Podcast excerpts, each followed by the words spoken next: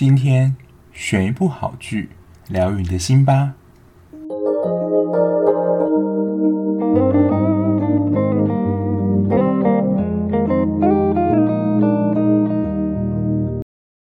看到这个标题就知道，这个系列的收听率是真的还蛮不错的。所以接下来应该就每个礼拜，至少在《机智医生生活》啦，每个礼拜会有一集，就是跟大家分享看完。讨论里面的剧情等等。不过我上次不是有说明一下，说节目变更的方向，还有就是我转换的形式吗？然后非常久没有人在 Apple Podcast 上留言了。那我很高兴有一个听众，他给我一个我觉得蛮中肯的一个回馈。说实在，我看完之后是蛮感动的。虽然他只有给我四颗星。那我今天想要来念一下这个 Apple Podcast 的留言，然后回复一下我的想法。就是因为他的 ID 都是数字，就是数字大大这样子。他说，其实聊天的话，他觉得蛮浪费时间的。他说可以跟随着大家的脚步追完再录 Podcast。其实我之前几乎都是追完才录，因为我就想要，我之前不想要在中途就录的原因，就是因为我怕就是会有烂尾剧，所以我至少可能就是完结前的一两集，然后才开始录这样。然后他说的最后一句话，我深受感动，因为他可能不喜欢这样聊天的节目，但我今天在这一集分享他的留言，不晓得他会不会听到。我下一集的话，就还是会再 cue 你一次。不过他在最后说的这句话，我真的蛮感动的。说真的，我内心有一股余韵很久，因为其实这也是我在做节目的时候，有时候会在节目的形态啊，还有我讲内容上有一些取舍跟考量。然后我又想一下，说，嗯，好像的确是这样。他说不能要求每个人都喜欢你，但至少有喜欢你原本录制的方式。因为我觉得这就回到一个创作者的角度，应该说创作者之间的抉择啦。就是你做你很喜欢的内容，然后讲你喜欢的东西，可是收听率很差，或者是讲一个其实你没有那么喜欢，或是大众比较喜欢听的，然后收视率也高。可是跟你原本的形态节目不太一样，中间有一个取舍的标准，我会有点难拿捏啊，所以我基本上现在还是都维持，就是有一集剧情的讨论跟播，然后再有一部是我完整讲完，然后去分析，还有一些剧情上讨论，所以尽量还是都能够满足给喜欢听的听众啊。但是真的非常感谢这位大大留下这么中肯的建议，然后至少让我知道说我做这个节目的方向是有人想要听的，不然就是我会觉得是一个人在唱独角戏。另外一则是礼拜二的妮妮婷她留的留言，她说婆媳很好，也会注意剧透部分，分享好剧，十分喜欢，推荐给大家，感谢你的。支持就是剧透部分也一直是我就是犹豫的一个点，但是我之前有说过啊，如果今天是一个悬疑推理剧的话，我是不太会把最后的真凶说出来，因为不论是有看过或没看过，就是真凶一被揭晓，就是乐趣可能会瞬间少掉一半。不过最近有一部我之后会介绍，其实我在之前节目也有大概说一下，就是《Voice》声音这个系列。它其实中间大魔王就会出来，所以其实你说爆雷吗？但它也不是那种你到最后还会猜不到最后凶手是谁的那种类型，反而你会想要看看他到底还有什么精彩的表现。好，那就感谢这两个听众的留言啊。那如果对我的节目有任何想法的话，也都欢迎在 Apple Podcast 上留言，我都会回复的。那因为之前没有念留言的关系，一个就是因为没有留言，那另外一个我在猜，可能原因就是因为我的集数比较多。那 Apple Podcast 要留言，你要滑到最下面，它才能够留言，对听的人可能会比较麻烦了。然后加上我之前讲句可能也都是有点自问自答，加上我是单口的 Podcast 嘛，就是互动的感觉可能会比较低一些。不过就是创造出或开发出这个陪你。追剧的这个单元是希望就是可以有比较多聊天的形式，让大家能够感觉到比较轻松一些。那分析或是有关于心理的一些议题的话，我当然还是会继续做啦。好啦，那又回到我们本周的《机智医生生活》啦。本周播出的是第四集，已经过了三分之一。我就觉得时间过得就是也蛮快，它已经播到三分之一了，只剩下。八集，我不晓得，就是你是会那种一次把它全部追完呢，还是当周更播的？我有一些剧是会当周更播，那大部分日剧我都是等它一次十集播完之后我才一次追。那我之前看到那个宅女小红，因为她也有在看，然后她就去看她的 FB，她就会分享说，她不舍得就是点开这一集来看，因为好像每看一集就会减少一次。就可以再疗愈这个机会。那有的人真的是蛮夸张，可能同一集看了三四次。如果同一集看三四次，我可能是想要从里面解析一些东西，然后去了解可能背后含义。不然基本上我剧是不会再一直重复看，除非它真的是非常经典的剧。那第四集的话，我觉得一开始开头其实大家的戏份都蛮平均的，每一个人都有 take 到一个看诊的镜头。像郑源，我就记得就是打勾勾。我觉得就是在跟小孩子看变化，你就真的你要需要有很多的招数跟把戏来，你要说对付小孩子嘛，不然就会像他上一集怎样，就是要拆线啊，不管怎么样，就是根本就还没有碰到就在那挨，根本就拆不掉。然后你就要有真的都非常的把戏，然后哄骗或是诱骗说。有一个什么仙子啊，或什么能力之类，就是其实他就是要透过其他的东西或动作引开那个小朋友的注意，然后趁那个之际呢，一下子就进攻他的目的。这样，那我觉得郑源在这个部分把戏真的蛮厉害的。再来就是我们的暖男医生易俊啦，他辟那个就是有一对老夫妇嘛，他们要从可能开车。一两天这种路程来他们医院，就绿地医院看病，我觉得真的是蛮感人的。因为通常医生都会有自己 schedule 嘛，然后什么时间看诊，那个诊时间是固定的。我觉得这真的就是非常热心的医生才会做的事情。我觉得在现实生活中，我觉得不太可能。不过我觉得应该也是易俊有观察到这对老夫妻有在绿地医院看诊的记录。我自己。最远的看诊记录其实也没有很远，因为其实台湾真的不算很大，所以顶多是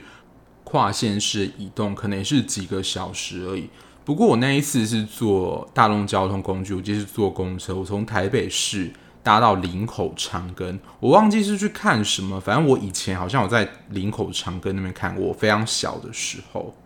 只是因为我对于我长大之后完全没有去过林口这个地方，所以我感觉到有一点陌生。可是那一次，我就会觉得我好像做了一个你要经历一个奇幻之旅，从台北市然后到林口这个过程是有一点远的，而且那个附近其实也就只有林口长庚，然后旁边没有什么就是建筑物，就是一个大马路。我印象中是这样，因为好久之前了。不然，如果是小病的话，或是那种紧急的住院的话，基本上也都会是在同县市的医院，不会跑到太远。所以，真的跨到很远的县市，基本上我是没有这样的经验啦。可是，如果比如说像美国啊，或是其他国家，就是地广人稀的国家的话，你可能去看个医生，中间可能还要过夜，没有办法一天到。我觉得这种情况应该是更普遍的。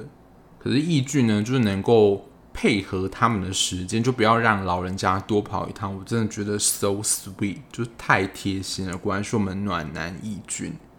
然后再来就是我们的宋和啦，宋和是跟他的住院医师讨论论文的事情。我不晓得住院医师就是同时还要写论文，然后宋和是他的指导教授这样。然后我同事说，如果他在研究所时期有宋和这样的老板的话，他写论文过程应该会是蛮愉快的。因为我觉得宋和就是那种会慢慢引导、很有耐心的那种教授，而且我觉得他大家应该有注意到，为了避免打击那个住院医师的信心，所以一开始还想说，嗯，我觉得你写得很好啊。可是我觉得那不是一个虚伪的表现，我觉得那个就是他想要让。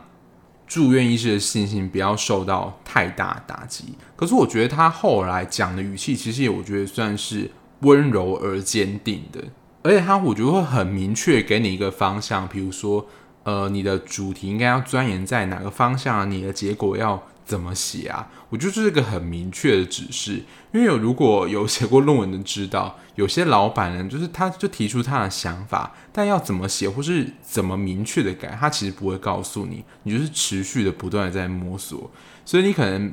这个礼拜来 meeting，你写的东西，下个礼拜来，他就会说：“诶，你怎么会这样写？”然后又要全部重写。我觉得这样就是会显得有点没有效率。不过就是看你的指导教授或是所谓的老板到底是怎么样的一个人。就研究生，不论是硕士还是博士，跟指导教授相处，真的又是另一门学问。我觉得这可以特别，如果是闲聊类节目，真的可以特别开个主题讨论，就跟指导教授的相处模式啊，或是相处的情况是怎么样。我跟大家分享一下，就是文组跟理组硕博士生啊，对指导教授的生态是怎么样？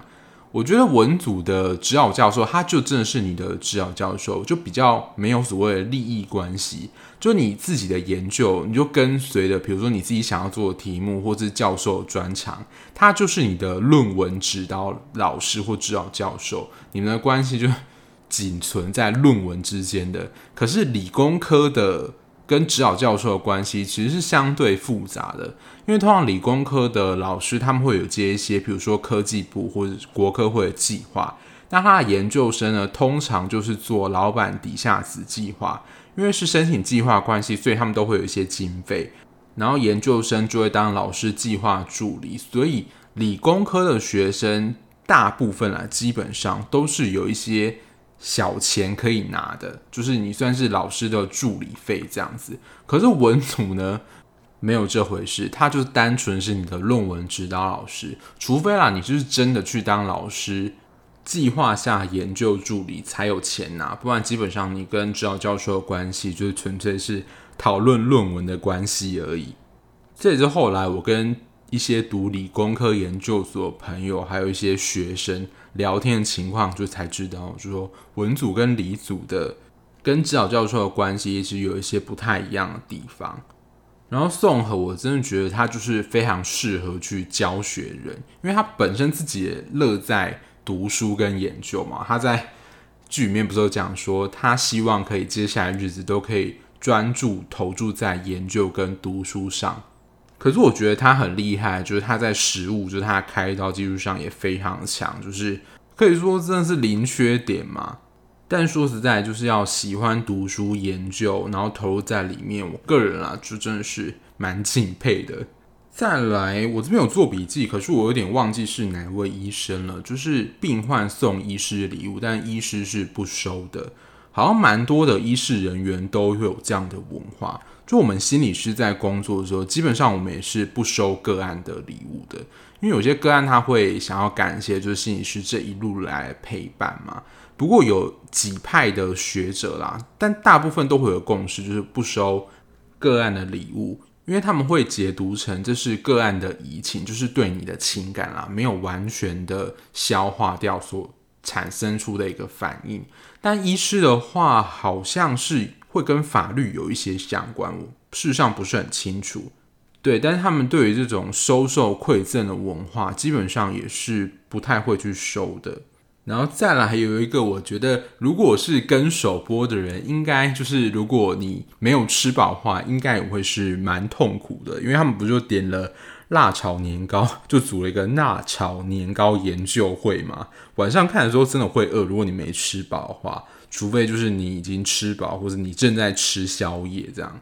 还有下一幕就是义俊跟宋和他们在交换泡菜。其实辣炒年糕跟泡菜都是韩国非常经典的食物。我之前看一些韩国旅游的 YouTuber，他们其实在一些他们所称为叫做布帐马车，有点类似小吃摊的地方，其实都我觉得路边随便啊都会有这种辣炒年糕的。贩卖，然后有一些比较大的餐厅啊，基本上都会有这道菜。那韩国人吃泡菜，这已经是形成他们一种文化了。我之前看一些节目，他们其实也会讲到腌泡菜。你要说可以说是每个女人或是妈妈的一个必备技能，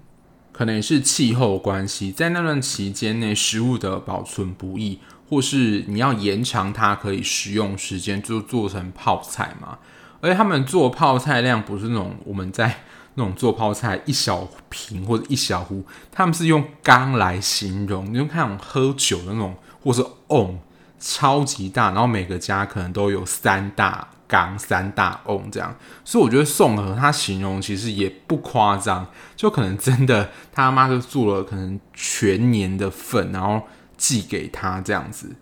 而且我觉得就是跟牛肉面一样，每个家庭的那种配方啊、配料可能都会有一点不同的差异，所以如果做太多的话，还能够交换着吃，我是觉得还蛮不错的啦。那其实我个人是还蛮喜欢吃泡菜的。我之前如果有自己煮的话，我会去全联买那种现成泡菜，一罐可能一百多、两百这样子。然后因为它有非常多的品牌，所以我都会想要每一款都试看看。我爸有一次第一次买一个白色的上面的盖子，然后我妹说蛮好吃的，结果吃完之后想要再去买一块，已经缺货了。然后大概过了一个月之后吧，才又补上新的货。我想说这个间隔也太久，但我相信可能因为有几款泡菜的固定那边就是有点滞销，可是比较热门的几款就一直是缺货的状态，所以可能就是真的那几款泡菜是真的比较受欢迎。而且我觉得泡菜蛮方便，就是它料理的变化性很大，就是你可以加入任何东西跟它一起拌炒，都会很好吃。我觉得也是很难失败的一个料理啦。再来就是俊湾首次算上传他的照片嘛，或者说学习使用 SNS 的功能。好像在网络上，我听到韩国他们那边的类似社群软体或是要这样，他们会统称叫做 SNS。根据现在，如果还在用脸书，我记得有做一个调查研究啦，现在会使用脸书的，已经可以被归类为就是老人了。现在年轻人可能都是用抖音啊，或是 IG，或是一些其他更新的社群软体。可是我真的有一些朋友，就是他们错过了一开始申请脸书账号那个阶段，就大家都在申请的时候，他们没有跟到这一波。后来其实他们也。就渐渐也不会想要申请，就说哦，我没有脸书账号，我觉得好像也是蛮正常的。我自己私人的脸书跟 IG 其实跟俊湾蛮像，我基本上都是拿来看我朋友的动态啊，或是有什么消息，或是现在看新闻不看电视，就直接看 FB，就是里面有什么新闻都可以在 FB 里面一览无遗，根本就不用看电视了。我觉得比较算是在接收知识的功能，我自己是很少。发布一些讯息跟照片啊，那在剧中呢，俊湾其实也只是想要来看义纯的在干嘛的动态，基本上就是为义纯而办的。然后在有一幕，我记得也是俊湾在开刀的时候，就是医疗方面，我觉得这些医生的 EQ 还有跟病人应对，我真的都很值得学习。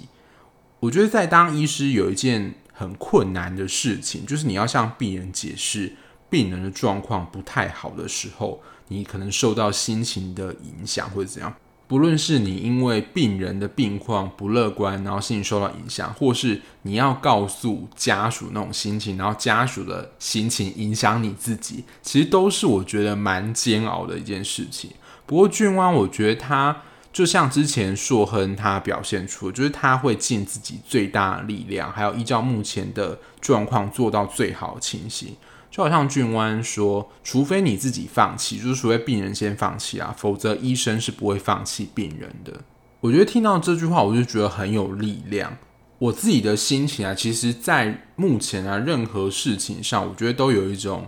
体会，就是说，我会真正后悔的这种时候，当然现在比较少，但如果真正会让我有后悔的时候，就是。我可以努力的时间，但是我没有去努力，而没有做到那件事情，我会觉得有点后悔。如果这件事情我努力过了，可是我没办法成功，或是或是完成目标的话，我还蛮能够欣然跟坦然接受，就是失败的结果，也让我知道说我自己的极限或能力大概是在哪里。我就觉得说，至少我有努力过了，那我也知道说我曾经尝试过。也就不会有那种留下遗憾的感觉，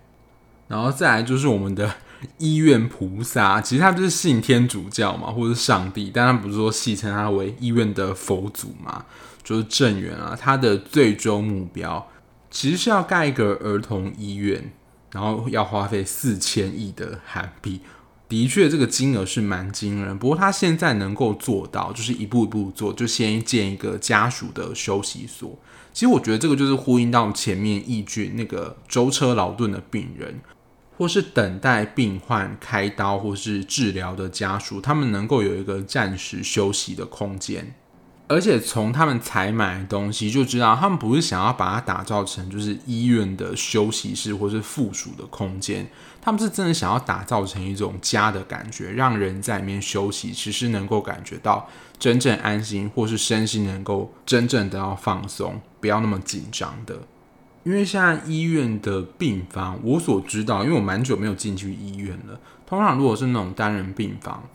顶多在病床旁边有一个床可以让你躺着。当然，如果像那种 VIP 室啊，有了另外的空间呢，当然就另当别论。但我是说，普通的病房内的设计规格可能是这样。而且，其实睡在病人旁边，大家美其名嘛，就是你要照顾，是真的比较方便一些。可是你要在旁边休息，说实在，我个人是觉得蛮困难的。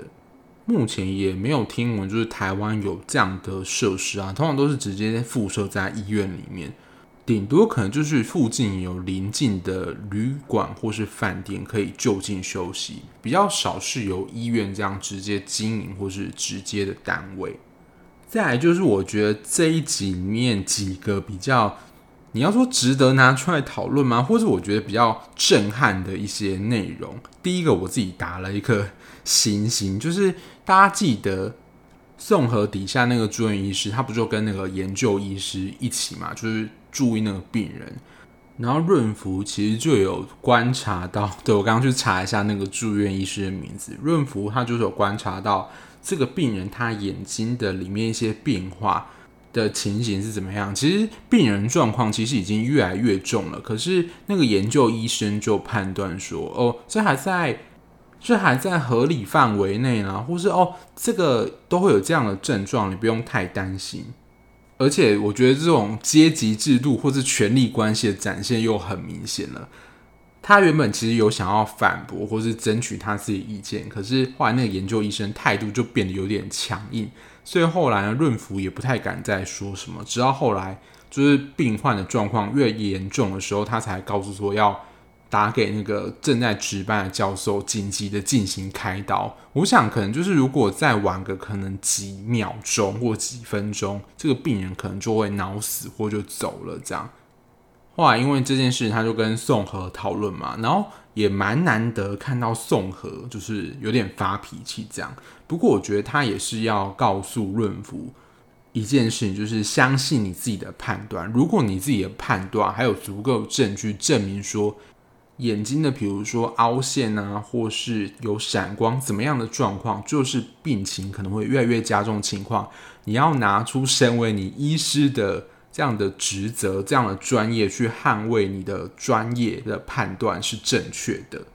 因为我相信宋和也不是要责备润福，而是希望他能够更相信自己的专业判断。因为他说，只有相信你自己的专业判断，才能够及时救活这个病人。因为我觉得神经内科尤其是脑啦，它又是一个特别细致的单位，你可能晚判定，可能五到十秒钟就有可能影响到危及一个人生命。你不像比如说外伤啊，或是比较。小的一些伤口等等，或是里面的一些器官，脑就是人体当中非常脆弱，可是是掌管我们生命中枢的非常重要的器官嘛。所以判断上来讲，我觉得相对的谨慎性就会需要提高很多。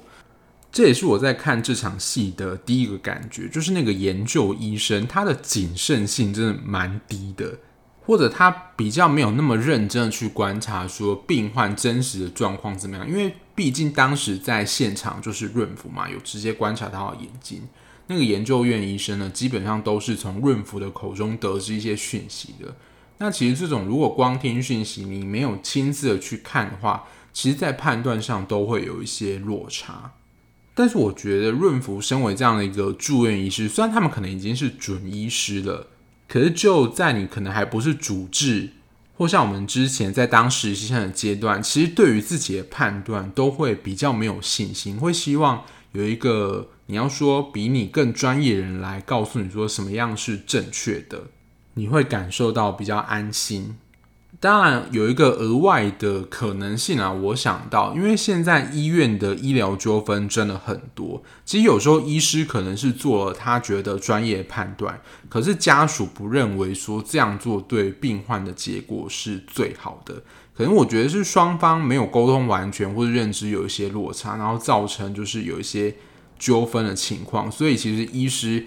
也真的不太敢，就是他们想要做什么就做什么。可是我觉得宋和这一幕，就是真的是提醒我说，如果你在不论是任何专业上啊，如果你自己受过这样训练，然后有一些经验，然后根据你自己的观察判断，能够做出就是合理的推断的话，我相信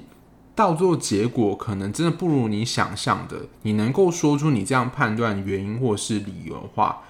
没有人会责怪你的哦。对，我想到就是大家会很怕去做一件事，会害怕犯错，其实就是害怕被责怪或责骂嘛，就是被家属或是医院，甚至你的主治医师等等。这周第四集的第二个算大爆点吧，应该就是俊湾跟义纯这一对感情的发展，还有义俊到底知不知道俊湾在跟他妹妹谈恋爱这件事情。其实我觉得网络上层出不穷的说法，我自己觉得啦，可能是知道的。可是大家如果有看，就会知道说，在前面的一幕，易俊跟易存在通电话的时候，他不是还有意无意的说：“哦，俊万最近状况不太好，看起来很累。”然后他觉得他的女朋友好像都只顾虑到自己的感受，没有体谅到俊湾。可是我想说，如果他已经知道说俊湾跟义纯在交往的话，以义俊的个性，应该是会直球的去表现这一切，不会以这种暗喻或是你要说绕很远的方式去指出说俊湾女朋友不贴心这种事情，然后让义纯自己在心中有很多小剧场。不过在最后一段的时候，义纯其实。他有生一些病嘛，然后其实我觉得是蛮严重的。他只告诉义俊，然后他又说不要告诉俊湾哥这样子。那这时候义俊呢，就朝着是露出一个非常惊讶的表情，好像有点什么的这种表情，才好像赫然发现说，哦，原来义纯在跟俊湾交往。所以从这两段反应来，就会有点 confuse，是说义俊到底知不知道，就是义纯跟俊湾在交往这件事情。不过，如果只看最后那个义俊的表现啊，感觉上是不知道的。而且可以从剧情当中俊湾跟义纯的表现就知道，他们两个个性都是属于那种也算是报喜不报忧类型啊。就是如果自己有什么辛苦啊，或是难过的地方，基本上都是自己吞下，因为不希望说自己的这些负面的情绪来影响对方。不过，其实这种情况最后就会变成说，没有人知道你在想什么，或是没有人了解你的痛苦是什么。可是你又自己不想把自己的负面情绪带给对方，这种挣扎又会在那边拉扯。我是觉得这个过程，就是义俊跟俊湾他们俩的感情应该还要再拉扯一阵子啦。只是说义俊知道他们两个交往，说不晓得又会爆发出什么反应。这应该是这一集里面最大的，你可以说是一个爆点吧。然后我刚刚在重看，就是我在查那个润福叫什么名字的时候，又看到他们在谈那个要建造家属休息所的地方。义俊也可以说是这一出戏的一个宝啦，就是也可以说某部分搞笑担当，或是那种想要愉悦轻松气氛的时候，就有他出现。他这一集另外一个招牌特点。他把一些韩文的，因为韩文我觉得就是很多线跟跟很多口的连接，反正就是你不能说糊在一起，但就我不知道是怎样规则啊，反正就是很多线，然后他就搭配手势，就形成一个字这样子，然后自己在那边比，然后咸蛋超，然后发射光线这样，我是觉得还蛮有趣的啊。可是因为我看不懂韩文，然后它是有翻译啦，但我就觉得说。在前一段，我记得是在解释病人病前那一段，然后接这一段，我觉得是让气氛稍微缓和一下，不会陷在那个这么沉重的氛围里面。就是我刚刚在讲那个家属休息所那一段忘记提到的，我觉得是这一次第四集面我觉得蛮欢乐的一个场景。然后这一集会有给我一种完整感，这个完整感是说，就是可能同一集里面同一个事情，它可能就是前面因翻怎么样，后面果就出来了。比如说在前面，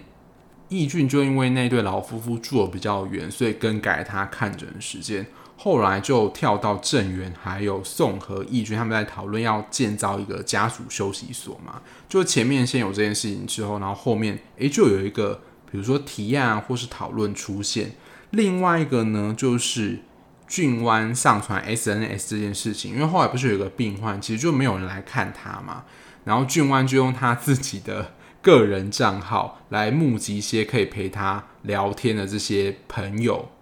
也发挥很大功能，就是一件事情或是某一个点，你不会悬在那边，他在这一集同集里面就有个交代，我觉得也是蛮好的。所以我看到后来所以，觉得嗯，这集好像做了蛮多的事情，虽然有留下一些伏笔啊，当然就是俊湾跟义纯的感情嘛，可是有一些小支线，其实在同集里面就完成了，我觉得也是蛮好的。这个大概就是第四集内容啦。那我不晓得还有没有哪一些是你印象蛮深刻的情节，但是我漏掉没有讲的，也欢迎在 Apple Podcast 或任何可以留言的地方来跟我分享你的想法哦。那第五集的话，感觉是冬天有一些他自己个人的秘密要被揭晓了，还有就是宋和会不会就是休息呢？因为他现在被调到另外一个地方嘛。但他好像觉得他需要一段比较长一点的休息时间，就不知道他日后的发展会是怎么样喽。那如果还没有看剧的听众呢，就建议你可以先去把剧追起来，然后礼拜四的时候会 on 档播出嘛。那我其实应该当下就看完，然后我会放到礼拜二，其实也是因为有些人可能看剧是在周末嘛，那礼拜二听应该是已经看完了吧。然后现在集数也还不多，就可以一起欢迎加入讨论。那今天的节目就到这边啦。如果你还喜欢这样聊剧的 Podcast 的节目的话，不要忘记订阅我的节目哦。那我们下期节目再见啦，拜拜。